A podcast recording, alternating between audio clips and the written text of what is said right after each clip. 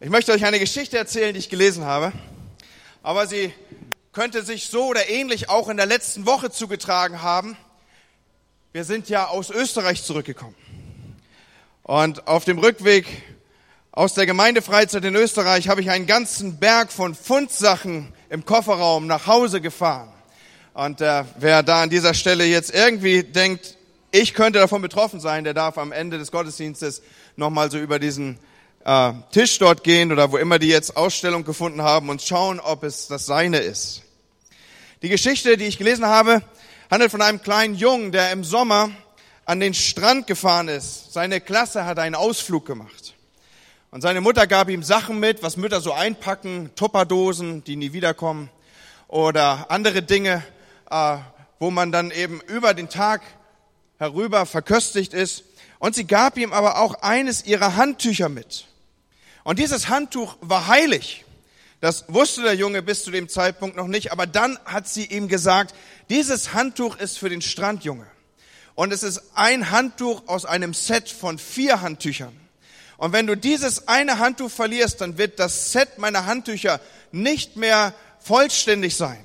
Und spätestens zu diesem Zeitpunkt wusste der kleine Junge, dieses Handtuch ist heilig. Und es kommt, wie es kommen muss. Der Junge ist am Strand und es ist fantastisches Wetter. Er legt sein Handtuch in den Sand. Man macht Ballspiele, man sammelt Muscheln und dann am Kiosk gibt's natürlich Eis und all diese Dinge und plötzlich ist die Zeit weg und der Bus kommt, einsteigen, losfahren, der kleine Junge plaudert mit seinen Freunden im Bus und freut sich über den gelungenen Tag und plötzlich auf halber Strecke ratet, was passiert.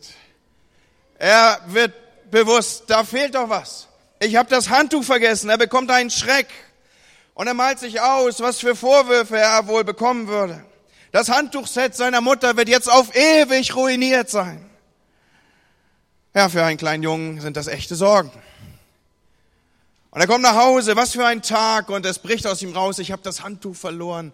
Und er fängt an zu weinen, so berichtet diese Geschichte. Und was glaubt ihr, was passiert in diesem Moment? Wenn ein eine Mutter ihren kleinen Jungen weinen sieht. Jede Mama, und das weiß doch jeder, man weiß doch, dass Mamas nicht klarkommen, wenn ihre Söhne weinen, oder? Und also nimmt sie den Jungen in den Arm und meint, ist in Ordnung. Alles ist gut. Es ist nur ein Handtuch. Der Junge hat sich vielleicht ausgemalt, dass er jetzt mit Hausarrest oder mit irgendetwas anderem bestraft werden würde. Er macht sich auf eine Strafe gefasst. Und was bekommt er stattdessen? Er wird in den Arm genommen. Ist doch nur ein Handtuch. Gnade hüllt sich über dieses Geschehen. Und ich habe so an meine Kindheit gedacht, da sind nicht mehr so viele Erinnerungen, aber äh, eine Mutter versteht, dass man manchmal dumme Dinge macht. Und so hält sie ihren Jungen im Arm und sagt, alles ist gut. Warum erzähle ich diese Geschichte? Weil diese Geschichte nicht nur ein Bild dafür ist, wie Gott mit uns umgeht, sondern auch dafür, wie eine Gemeinde mit Menschen umgehen sollte, die Fehler macht, die Fehler machen. Wir alle sind Männer und Frauen mit Fehlern. Menschen, deren Leben an irgendeiner Stelle vielleicht durcheinandergewirbelt wurde oder ist. Menschen, die zerbrochen sind, die vielleicht immer wieder und immer noch dieselben falschen Dinge tun. Das sind wir. Zur Zeit Jesu war Israel von den Römern besetzt. Und Rom war unglaublich hart zu Israel. Rom hatte Soldaten auf der Burg Antonia stationiert, um den Tempel zu überwachen. Die römischen Soldaten, sie beherrschten und beraubten die Juden. Rom rekrutierte, das war total unfair, jüdische Männer, die dann als Verräter am eigenen Volk angesehen wurden, weil man sie zwang, in jüdische Häuser zu gehen und von ihren Mitjuden Steuern einzutreiben. Und diese Männer gingen dann umher und pressten Steuern heraus. Und die Bezahlung, die die Juden diesen Männern gab, die sie wahllos rekrutierten, war, dass sie korrupt sein durften.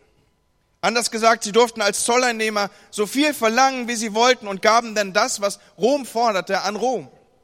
Da war vielleicht der ein oder andere Zolleintreiber, Steuereintreiber unterwegs und er sagte, ah, Timotheus, du schuldest Rom also zehn was auch ich, Schweizer Franken oder sowas.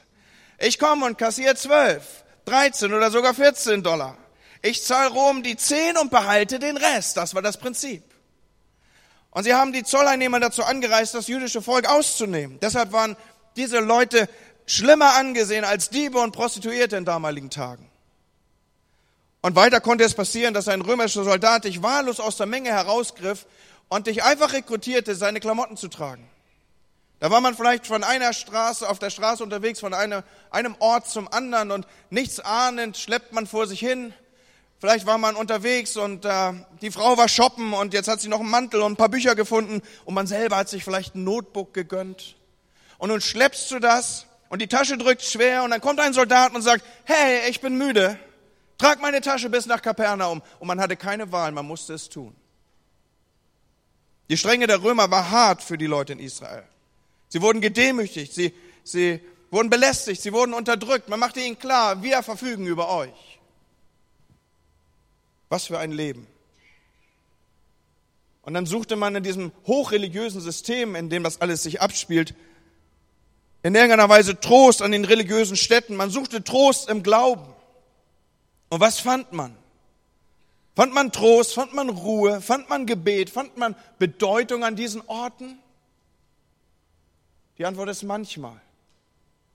Manchmal aber, oder vielleicht doch eher meistens, begegnete man an diesen Orten einer neuen Gruppe rabbinischer Lehrer, den, den Pharisäern. Und die Anhänger dieser Schule, sie glaubten, dass Israel ins babylonische Exil geführt worden war, weil sie dem Gesetz nicht genug äh, gedient hatten, weil man nicht alles genau befolgt hatte. Und jetzt war das alles, das ganze Leben war jetzt eine einzige große Strafe. Und so hatten sie es sich zur Aufgabe gemacht, so gesetzlich, so religiös, so einschüchternd wie möglich unter einer gewaltigen Autorität Gottes zu leben. Mit dem Resultat, dass die Menschen der damaligen Zeit aus einem streng regulierten staatlichen Umfeld in ein streng reguliertes religiöses Umfeld wechselten. Das war so ein ständiges Wechselspiel zwischen zwei dieser extremen Pole. Und das Schlimmste dabei war, das hatte Einfluss auf ihr Bild von Gott. Das hat ihr Blick und ihr Bild von Gott geformt. Ein hartes römisches System und eine, nennen wir sie, unglaublich strenge Kirche prägte das Bild der Juden von Gott. Dieser Gott muss streng sein und er straft. Und wenn du erschöpft zu Gott kommst, Pech gehabt, selbst schuld, wenn du nicht gut drauf bist. Und stell dir vor, du lebst in dieser Zeit. Du bist ein Mensch dieser Zeit und du kommst nach Kapernaum, um Jesus zu hören. Du hast vielleicht die Tasche eines Soldaten geschleppt. Und danach bist du einem Pharisäer begegnet. Und der hat dir dann gesagt, dass du nicht gut genug bist, weil du am Sabbat irgendwie auf dem Korn rumgekaut hast. Oder du hast auf den Boden gespuckt. Oder vielleicht bist du wieder mit einem von diesen Samaritern gesehen worden. Und du bist völlig, völlig schuldig und, und Gott hasst dich jetzt und er ist zornig auf dich. Und dann hörst du diesen Rabbi, der, der in aller Munde ist, von dem jeder spricht, von dem manche sogar sagen, er könnte der Messias sein, der Auserwählte. Und hier sind die Worte, die, die du hörst, wenn du ihn gesucht hättest, damals in Kapernaum. Er spricht diese Worte, die wir gleich hören werden, in eine Welt hinein, die völlig beherrscht ist von denen, die versuchen, die smartesten zu sein, die schlausten, die stärksten, die gebildeten, die besser sind als die anderen, weil sie sich enger an das Gesetz halten. Und in diese Situation rein spricht Jesus jetzt folgende Verse aus dem Matthäus-Evangelium, Kapitel 11, ab Vers 25. Zu dieser Zeit sagte Jesus, ich preise dich, Vater, Herr des Himmels und der Erde, dass du dies vor den Weisen und Verständigen verborgen hast und es den Unmündigen offenbart hast. Ja, Vater, denn so gefällt es dir.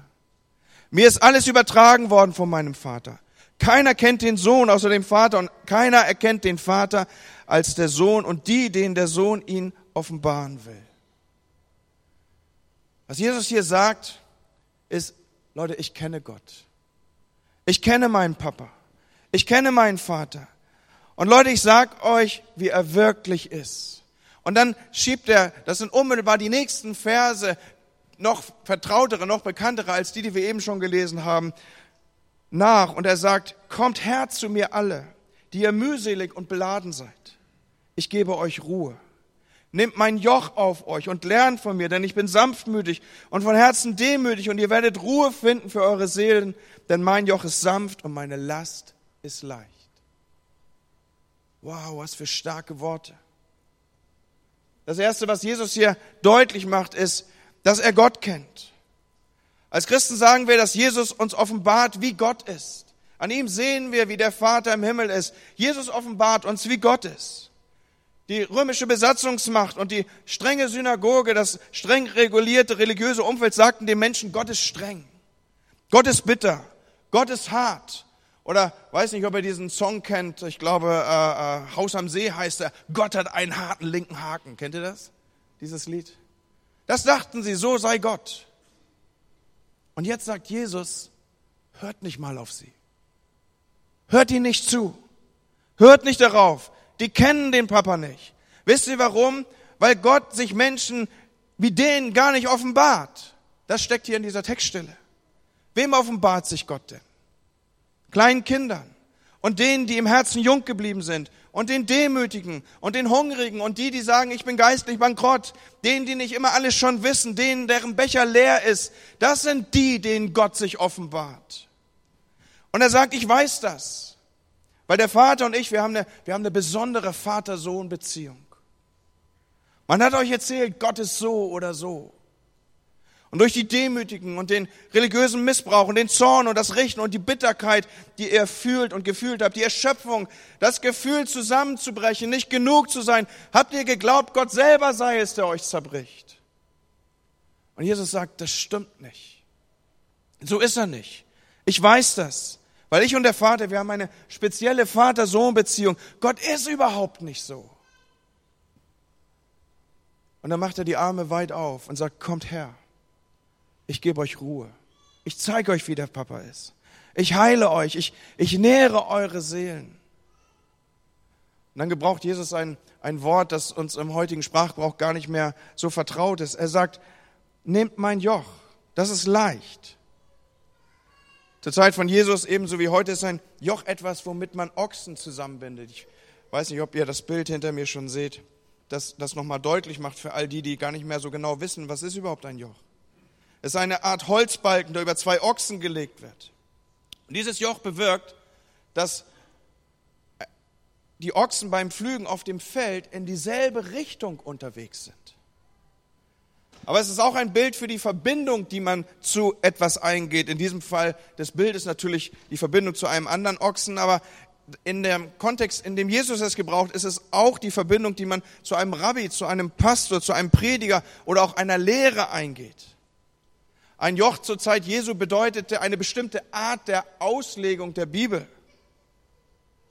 Eine bestimmte Lehre war damit verbunden. Und es gab zur Zeit von Jesus verschiedene Jochs. So wie es auch heute noch verschiedene Jochs, verschiedene Auslegungsströme gibt. Daraus haben sich ganze Konfessionen entwickelt. Presbyter, Methodisten, Katholiken und so weiter. Das sind unterschiedliche, im Sprachgebrauch von der damaligen Zeit würde man sagen, das sind unterschiedliche Jochs. Alle lesen dieselbe Bibel, aber legen sie unterschiedlich aus. Und so gab es dieses auch zur Zeit von Jesus. Ein Joch stand für die Art und Weise, wie ein Rabbi die Bibel auslegte. Es wurde deshalb Joch genannt, weil es nicht nur und einzig und ausschließlich ums Studieren ging, sondern man war tatsächlich mit jemand zusammen unterwegs. Man ging in dieselbe Richtung. Man folgte, so haben die Leute vielleicht damals untereinander gesagt, diesem oder jenem Joch, dieser oder jener Lehre. Und das mit dem Folgen, Leute, das war nicht so einfach wie heute. Es gab ein ganzes System, was dahinter stand, ein Bildungssystem. Dazu gehörte, dass man das Alte Testament auswendig lernen musste. Natürlich war das damals noch nicht das Alte Testament, aber das, was als Schriften damals bekannt war. Und wenn man wirklich richtig, richtig gut war, der beste Student vielleicht in seiner Dorfschule und man war als Bester unter den Besten erkannt, dann durfte man darauf hoffen, einen berühmten Rabbi, der irgendwo auf dem Berg zu Hause war, aufzusuchen. Und man durfte darauf hoffen, ihm zu folgen, wenn man denn die Prüfung bestand. Und man ging dann mit so liturgischen Worten auf den Rabbi zu und sagte, Rabbi, ich will dir folgen. Und dann kam ein Test, der sich gewaschen hatte. Der Rabbi stellte Fragen ohne Ende, er brachte die Schüler ins Schwitzen. Die, die Rabbis haben Dutzende, Hunderte von Schülern abgelehnt. Man hat fast den Eindruck, so berichten einige Quellen, dass es ihnen Freude machte. Und die Art, wie sie ablehnten, war zermürbend.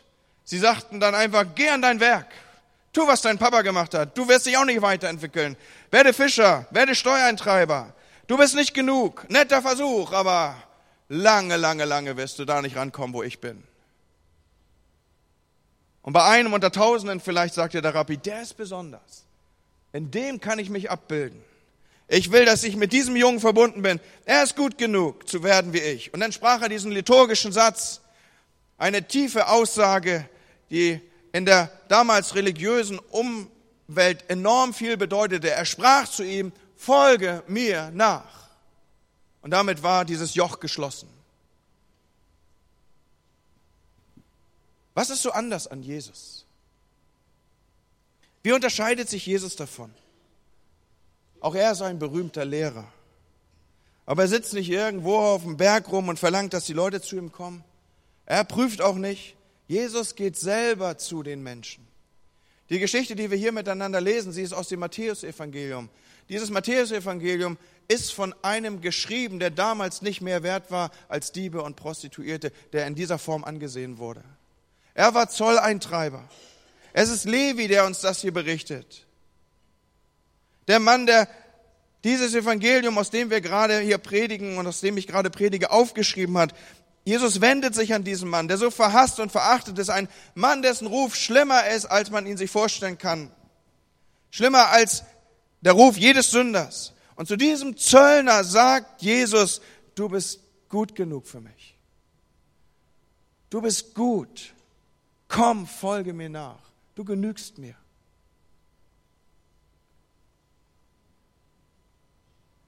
Warum? Wo sehen wir hier für Gründe?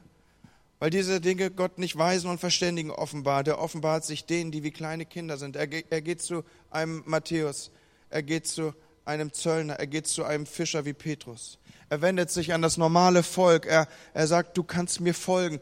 Und wisst ihr, schon allein diese Einladung ist eine, eine unglaubliche Akt der Ehre und der Wertschätzung. Und was gibt er ihnen dann? Er gibt ihnen sein Joch. Er gibt ihnen seine Auslegung der Schrift, seinen Blick, seine Sicht, sein Wissen von Gott. Und was sagt er über sein Joch? Er sagt, es ist sanft und es ist leicht. Jesus beschreibt sein Wort hier mit dem griechischen Wort Christos. Das bedeutet passgenau. Das passt für dich. Du, du gehst nicht unter irgendwas, was dir aufgelegt ist, was nicht für dich zugebaut ist. Es gibt so eine Legende, ich weiß nicht, ob ihr die auch schon mal gehört habt, die sagt, dass Jesus der Zimmermann aus Nazareth war. Und die Betonung liegt auf der. So wie man sagt, das ist, das ist der, der Alex Richard, das ist der Glaser aus Achim. Ja, versteht ihr, was ich meine? So, so diese Sachen. So, und dass man sagt, das ist der Zimmermann aus Nazareth.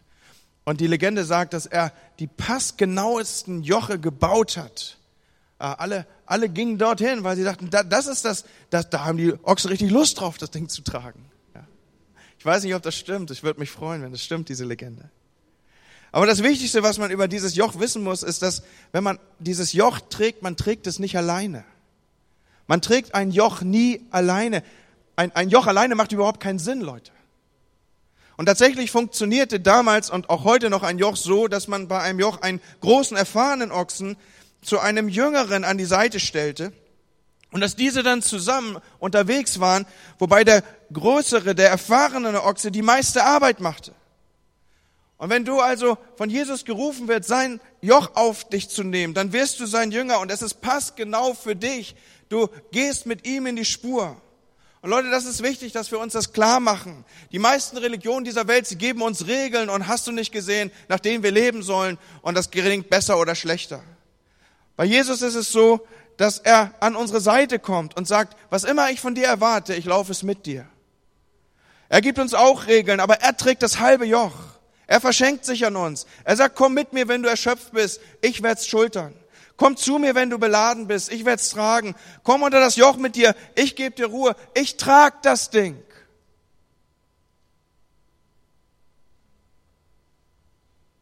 Okay, und warum rede ich jetzt so viel über Jesus?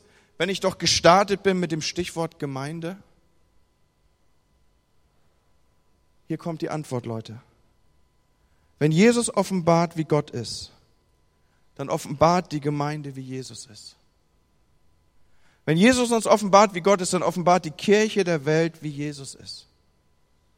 Die erste Begegnung, die Menschen mit Jesus haben, geschieht gewöhnlich durch die Gemeinde. Der Plan, wie Gott sich offenbaren will, wie Jesus sich in dieser Welt offenbaren will, ist nicht, dass er irgendwie schemenhaft durch die Wolken winkt und sagt, hey Leute, ich bin Jesus. Und übrigens, da gibt's eine Bibel und wir sehen uns dann beim Weltuntergang. See you soon. Nein, Jesus sagt, ich habe euch, meiner Gemeinde, meinem Leib, ich habe euch auserwählt, um mich zu offenbaren. Ihr seid meine Botschafter. Ich habe euch den Heiligen Geist gegeben und das heißt nicht, ihr müsst perfekt sein. Wir müssen nicht alles richtig machen, aber was wir verstehen müssen, ist, dass wir die Menschen sind, durch die andere zu Jesus finden.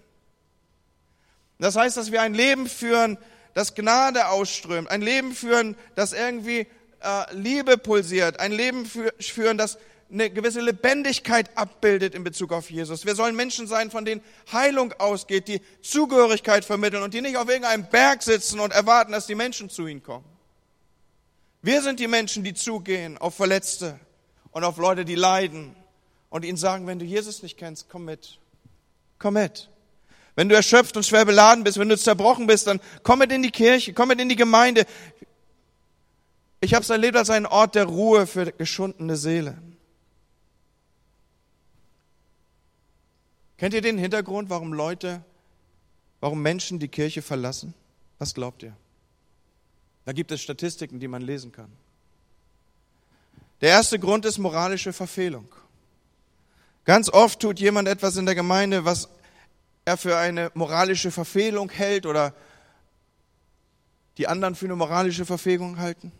Eine Scheidung zum Beispiel. Und dann ist da vielleicht jemand, der fängt an zu trinken und verliert seinen Glauben er zweifelt und man ist sich dann nicht mehr sicher, gibt es Gott wirklich? Auf irgendeine Weise, wir würden sagen, fällt derjenige ab.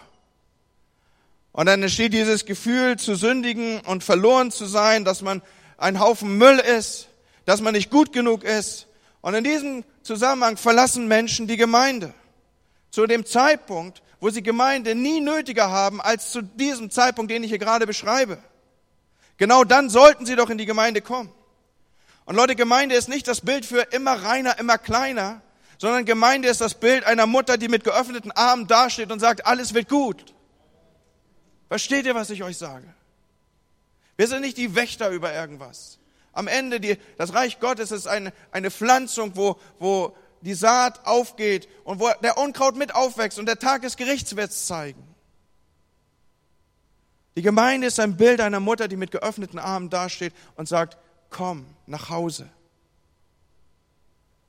Wisst ihr, das, das Letzte, was in einem Vermächtnis sich abbildet, ist ja oft das Wichtigste. Und wenn wir die letzte Seite der Bibel aufschlagen, dann finden wir in Offenbarung 22 einen Vers, der sich hoffentlich tief heute Morgen in uns eingräbt. Ihr werdet ihn nicht angebeamt finden. Ich bitte euch, eure Herzenstür aufzumachen für dieses Wort von Gott. Und dieser Vers heißt, und der Geist und die Braut, das sind wir, wir sind die Braut, die Gemeinde, sprechen, komm. Und wer es hört, der spreche, komm. Und wen dürstet, der komme. Und wer da will, der nehme das Wasser des Lebens umsonst, ohne Vorleistung, ohne dass du dich erst schick anziehen musst, ohne dass du erst gut riechen musst, ohne dass du erst irgendeine fromme Übung gemacht hast. Und was passiert gewöhnlich, wenn jemand in der Gemeinde sündigt oder Fehler macht? Was sagen die Leute dann? Oh, was für ein Heuchler. Versucht immer, wer weiß, wie heilig zu tun. Und dann trinkt er einen über den Durst, geht auf Partys, flucht und dann ist er wieder in der Kirche. Was für ein Heuchler. Und ich will heute Morgen mal sagen, natürlich soll er kommen. Ja, gerade soll er kommen. Unbedingt soll er kommen. Würdest du einen Kranken dafür kritisieren, dass er ins Krankenhaus gehst? Würdest du jemand, der keine Ahnung von Geschichte hat, würdest du auf ihn mit dem Finger zeigen, weil er keine Ahnung von Geschichte hat und deshalb einen Geschichtskurs besucht? Warum kritisieren wir Sünder, die in eine Kirche gehen? Wir alle sind Sünder. Und die Gemeinde ist ein Krankenhaus, ein, ein Zuhause, ein Ort, an dem man nach Hause kommt. So wie für den kleinen Jungen am Anfang der Geschichte, die ich erzählt habe. Eine Gemeinde ist eine Gruppe von Durstigen, die gemeinsam auf der Suche nach Wasser ist. Eine Gruppe Hungriger, die zum Tisch des Herrn kommt. Und Jesus ist der Einladende. Wer sind wir, dass wir Leute davor zurückhalten? Wenn Jesus sagt, komm an den Tisch der Gnade, wen wollen wir da zurückhalten? Wer soll da irgendwie würdig sein? Bist du würdig, diesen Tisch aufzusuchen? Das bist du nur durch die Gnade und das vergebene Blut von Jesus. So halten wir Leute nicht zurück. Setzen wir nicht als Gemeinde irgendeinen Stopp. Sind nicht wir, die am Ende im Weg stehen, dass Lahme und Kranke nicht kommen können. In dieser Geschichte war es ja das Volk, das Jesus hören wollte. Die Glaubenden, die hatten die Gassen so dicht gestellt, dass man über das Dach einsteigen musste. Die Tragik der Geschichte ist, dass keine Rettungsgasse gebildet wurde.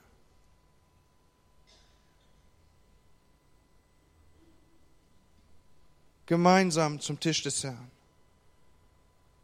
Und wie haben wir die Einsetzungsworte gelesen bekommen? Der prüfe sich selbst. Und dann Gehe aus dem Haus Gottes, mache 24 Stunden geistliche Übung, bete 48 Rosenkränze, spende all sein Hab und Gut und dann komme er wieder, das Abendmahl zu nehmen. Steht da nicht, oder? Der prüfe sich selbst und dann nehme er. Was, was ist denn das Ergebnis jeder Prüfung? Dass du schuldig bist und Gnade brauchst. Das ist das Ergebnis jeder Prüfung. Und deswegen kannst du auch zugreifen am Tisch der Gnade, weil du Gnade nötig hast. Und Freunde, Gemeinde soll der Welt sagen, kommt zu uns, ihr mühselig und Beladenen. Hier ist Ruhe. Wenn du geistlich krank bist, wenn du geistlich bankrott bist, wenn du geistlich ungebildet bist, wenn du geistlich heimatlos bist, dann komm. Wir sprechen, ihr seid hier willkommen. Wir sagen, willkommen zu Hause. Wir, wir lieben euch, wir lernen mit euch, wir wachsen gemeinsam. Als Gemeinde wollen wir euch offenbaren, immer besser wie Jesus ist, während Jesus in unserer Mitte uns gemeinsam offenbart, wer Gott ist. So funktioniert Kirche. Und der Auftrag der Gemeinde ist, mit dem Geist Gottes zusammen zu sprechen, denn der Geist und die Braut sprechen kommen. Und Freunde, ich möchte, dass wir als Kirche eine Kirche sind, die dieses, diese Einladung permanent ausspricht. Durch unsere Art, wie wir unsere Gottesdienste feiern, durch unsere Art, wie wir unser Leben leben, durch unsere Art, wie wir Zugänge schaffen, durch unsere Art, wie wir einladen zur Mitarbeit, durch unsere Art, wie wir uns ausdrücken. Wir sprechen Leuten, die noch in der Distanz sind, zu, du bist gut genug, komm und sieh, komm mit. Dafür stehen wir. Denn der Geist und die Braut sprechen, komm. Heiliger Geist, ich danke dir für dein Wort an diesem Morgen. Ja, dass ich hineinsprechen durfte in uns als Gemeinschaft. Und ich bete, Herr, dass es tief sich absenkt auf unseren Herzensboden und aufgeht und viel Frucht bringt.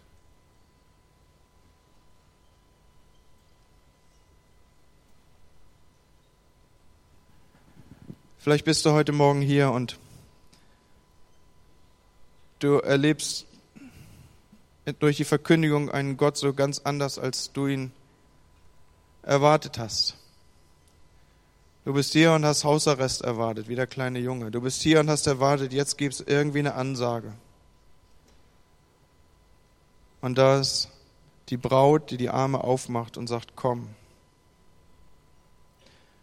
Wenn das heute Morgen dein Herz berührst, wenn du Jesus nicht kennst als den, wie ich ihn gemalt habe und wie das Wort Gottes ihn abbildet, wenn du sagst, ich möchte mein, mein Leben diesem Jesus anvertrauen, ich möchte unter sein Joch kommen, unter das, was er lehrt. Ich möchte darunter kommen, dass er meine Lasten trägt, da wo es für mich schwer wird, und ich möchte an seiner Seite stark werden.